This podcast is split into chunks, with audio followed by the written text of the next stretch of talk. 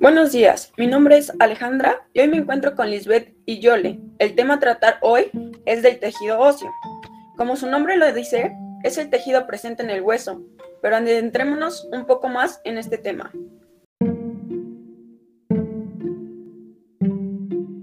Liz, ¿nos podrías contar qué es el tejido óseo y cuáles son las principales funciones? Claro, muy buenos días. Mira, pues te voy a comentar. Es un tejido especializado cuya matriz extracelular está mineralizada. Es firme pero a la vez liviano. Actúa como protector, como sostén y se involucra en la hemostasis.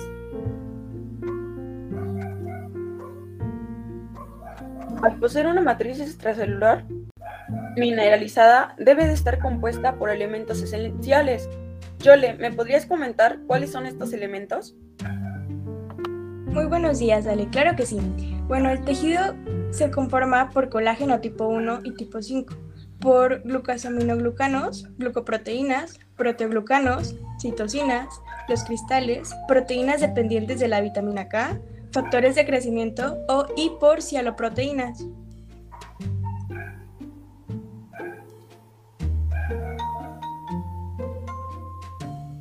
Este tejido es similar a lo que ocurre en el tejido cartilaginoso. Liz, coméntanos de qué manera es que comparten similitudes estos tejidos.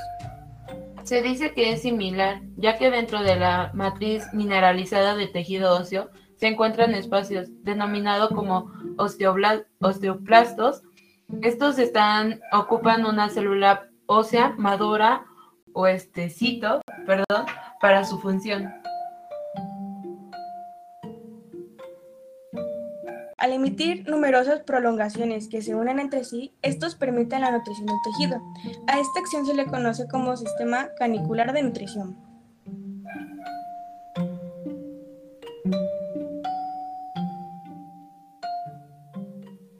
Una pregunta, Liz. Además de esta célula, ¿se encuentran otros tipos de células?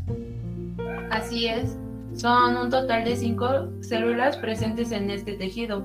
Ya se mencionó a los osteocitos, Aparte de este se encuentran los osteoblastos, los osteoclastos, las células progenitoras y las células del revestimiento óseo. Ya quedó claro cómo está formado este tejido, pero Jolie, platícanos, ¿en este tejido cuenta con alguna clasificación? Pues si lo vemos desde un punto de vista histológico, se clasifica en tejido óseo esponjoso y tejido óseo maduro. En el tejido óseo se pueden hacer una subclasificación, el cual cuenta con los grupos de los laminados, que son los compactos, esponjosos, o el grupo de los fibrosos. Como última pregunta para las dos, ¿por qué mecanismo y cómo es generado el hueso? Bueno, esto se da por dos mecanismos de osificación.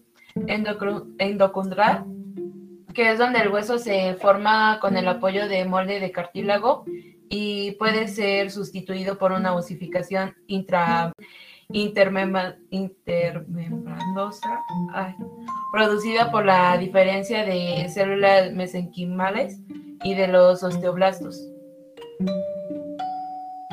La formación del hueso como lo conocemos se realiza dentro de la diáfisis, con unas finas trabéculas las cuales provocan la calcificación. Esta acción provocaría la muerte de células y nos presentaría lo que actualmente conocemos como el hueso.